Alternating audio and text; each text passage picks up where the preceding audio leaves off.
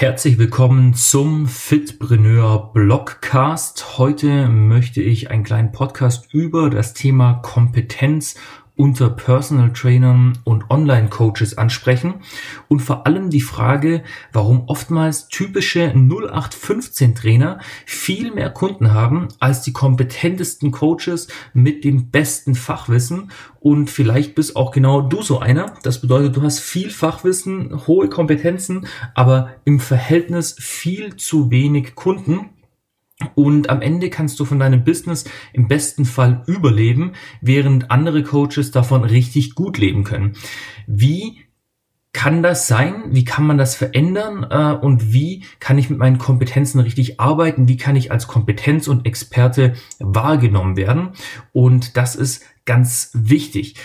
Interessant hier ist, ähm, dass Menschen unglaublich schlecht darin sind, echte Kompetenzen richtig zu erkennen. Wir müssen also hier tatsächlich einmal die Perspektive wechseln und in die Perspektive des potenziellen Kunden schlüpfen. Dieser Kunde hat nicht den Sachverstand richtig einschätzen zu können, wer der Experte ist, wer eine hohe Kompetenz hat. Das heißt, Menschen orientieren sich also nur an wahrgenommenen Kompetenzen, nicht unbedingt an der wahren Kompetenz. Das heißt, du kannst noch so gut sein, wenn allerdings der 0815 Trainer, der deine direkte Konkurrenz darstellt, eine höhere wahrgenommene Kompetenz hat, wird dieser dann entsprechend auch die besseren Ergebnisse und die höheren Erfolge haben. Das heißt, ähm, es ist nicht rational alles so zu erklären, beziehungsweise rationale Argumente helfen dir nicht unbedingt weiter, um wirklich als kompetent wahrgenommen zu werden. Man muss natürlich sagen, mittelfristig merken das die Menschen. Also wenn wir auf einzelne Angebote, Behauptungen oder eben auch auf Vorgaben zu Kompetenzen hereinfallen und merken, da steckt nichts dahinter, dann werden wir natürlich nicht wieder bei dieser Person kaufen. Das heißt, ähm, die Menschen, die Kunden werden nicht nochmal ein Personal Training buchen oder ein Produkt kaufen oder ein Angebot wahrnehmen oder wie auch immer.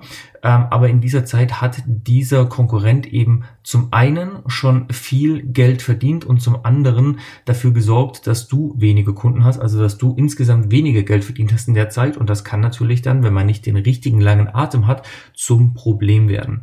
Aber man muss eben auch ganz klar sagen, ähm, Qualität hat in der Regel immer den längeren Atem, also Qualität zahlt sich aus. Du sollst also nicht in irgendeiner Weise zu einem Trainer werden, der vollmundige Versprechen von sich gibt, die er später nicht halten kann, sondern du sollst mit deiner Kompetenz einfach nur richtig ja umgehen. Also es ist unglaublich wichtig, dass du eine richtige gute Fachkompetenz hast, äh, aber verstecke diese Fachkompetenz nicht. Das sind dann auch genau die Themen, die wir jetzt hier in diesem Podcast noch gemeinsam besprechen wollen. Wichtig ist hier vor allem das sogenannte Impression Management, also wie wirst du wahrgenommen und ähm, wie kannst du auch dafür sorgen, dass du wahrgenommen wirst. Denn wir haben natürlich das Problem heutzutage, dass wir mit sehr vielen Informationen überflutet werden. Es sind tausende von Informationen, die wir jeden Tag bekommen und unser Gehirn kann sich diese Informationen gar nicht alle merken. Es gibt hier allerdings einen gewissen Trick, um diese Informationen dann entsprechend stärker im Gedächtnis eines potenziellen Kundens zu verankern. Und das machen eben diese 0815 Trainer, das ist auch gar nicht bös gemeint, dieser Begriff, äh, machen das richtig gut, denn es ist eben auch oftmals so, dass genau diese Personen mit weniger Fachkompetenz vielleicht die besseren Ergebnisse haben, weil sie sich eben nicht so stark auf die Fachkompetenz stützen. Aber hier geht es vor allem um das sogenannte Storytelling. Das heißt, erzähle Geschichten, erzähle deine Botschaft in Geschichten, in Form von Geschichten. Denn Geschichten und Emotionen können vom Gehirn deutlich besser abgespeichert werden als bloße Fakten. Ein kleines Beispiel. Vielleicht warst du mal im Kino oder hast bei Netflix einen tollen Film gesehen und du schaust dir diesen Film einmal an und du schaust dir diesen Film zwei Stunden lang an und direkt nach den zwei Stunden kannst du im Prinzip den Inhalt des gesamten Filmes wiedergeben. Du kannst vielleicht sogar einige Zitate heraushauen ähm, und kannst genau sagen, was dir gut gefallen hat, was du besonders witzig oder spannend äh, fandest. Aber wenn ich dir jetzt eine Zahlenreihe von 15 aneinandergereihte Zahlen vorsagen würde, dann würdest du wahrscheinlich innerhalb der nächsten 30 Sekunden diese blanken Fakten nicht so gut wieder zurückgeben können.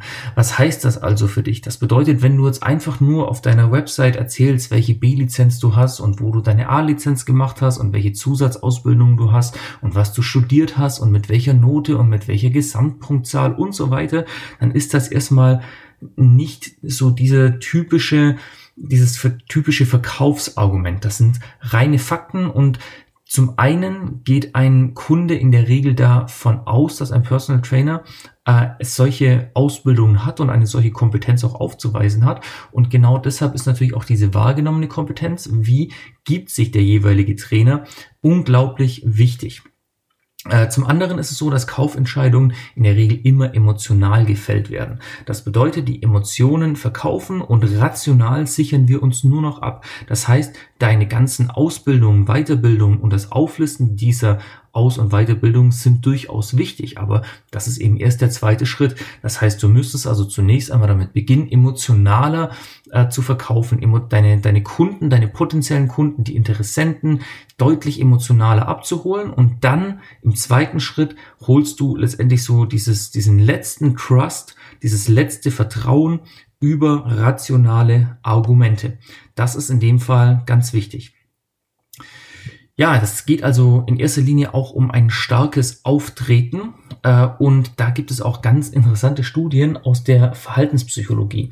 Zum Beispiel konnte hier auch gezeigt werden, dass das bloße Anziehen eines Arztkittels oder eines Laborkittels zu deutlich besseren Absätzen für ein Produkt führte, als wenn genau das gleiche Produkt mit äh, einem Mann ohne diesen Arztkittel oder diesen Laborkittel äh, verkauft wurde. Das bedeutet, allein dieses Auftreten ähm, kann dann entsprechend auch schon zu einer höheren wahrgenommenen Kompetenz führen. Und deshalb ist es auch so wichtig, da werden wir aber später gleich nochmal drauf zu sprechen kommen, dass auch deine Außendarstellung entsprechend passt. Äh, nur mal als Beispiel, wenn du natürlich ein sehr hochpreisiges Produkt verkaufst, das heißt, deine Personal Training Stunden sind sehr teuer und du möchtest vielleicht an irgendwelche Manager herankommen, dann kommt es nicht sehr gut, wenn du mit einer alten, schlapprigen Bodybuilding-Hose und einem Tanktop deine Werbung machst und vielleicht mit einer Körpersprache und auch einer Ausdrucksweise, die so überhaupt gar nicht zu deiner Zielgruppe passt.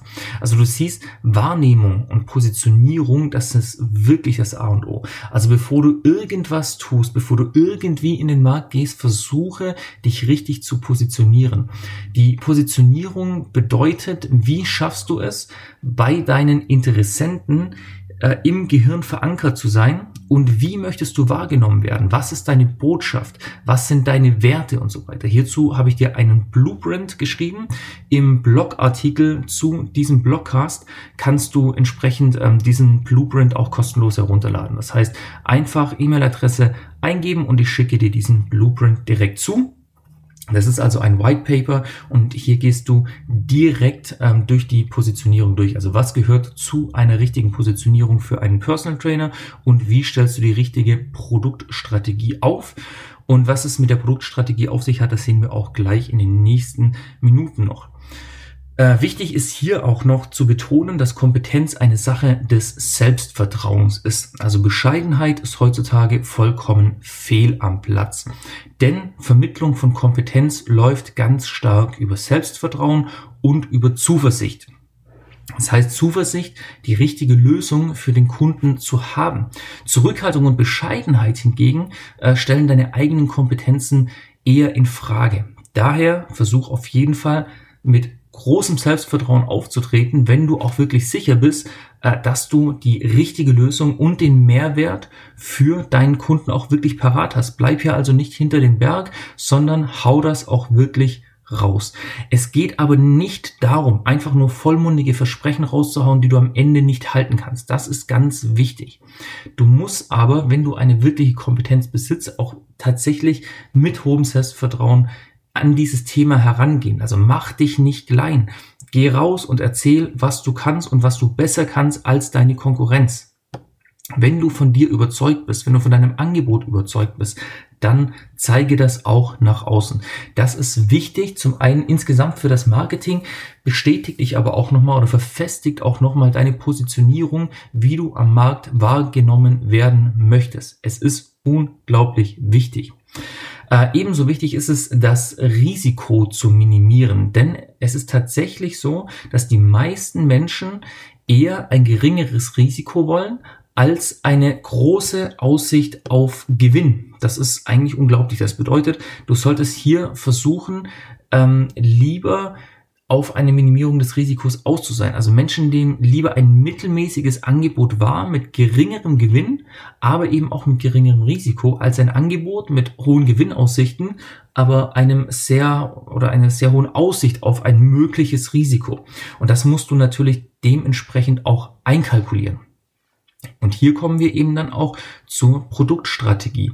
Wenn du hochpreisige Produkte verkaufen möchtest, dann solltest du hier langsam angehen und dein, dein, ja, deine Kompetenz erstmal fördern und dann im Endeffekt auch nach und nach die Angst vor einem Risiko immer weiter zu reduzieren und zu minimieren.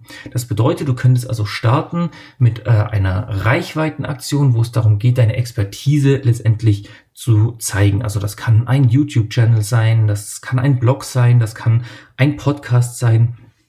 letztendlich alles, ähm, womit du deine Expertise nach außen darstellen kannst. Und dann startest du mit kleinen Angeboten und die potenziellen Kunden oder die potenziellen Interess Interessenten werden dann zu Kunden, kaufen etwas, sehen, aha, dein Angebot ist gut, das Risiko war gering, denn der Preis war relativ gering, das war so, so, so eine Art No-Brainer und dann haben sie natürlich auch weniger Angst vor einem Risiko bei einem äh, höherpreisigeren Angebot, denn sie haben ja im Vorfeld bereits gute Erfahrungen mit deinen Produkten, mit deinem Service oder deinem Angebot gemacht. Das heißt, du kannst dann letztendlich äh, zum einen das Risiko minimieren und zum anderen auch höhere Preise verlangen, sofern natürlich dein Angebot das Ganze rechtfertigt. Aber viele Personal Trainer haben hier eben Angst, auch hohe Preise zu verlangen und verkaufen sich dann unter Wert. Und genau das kann auch wieder zum Problem werden, denn in den Kopf, in den Köpfen vieler Kunden ist zum einen natürlich auf der einen Seite, okay, hohe Preise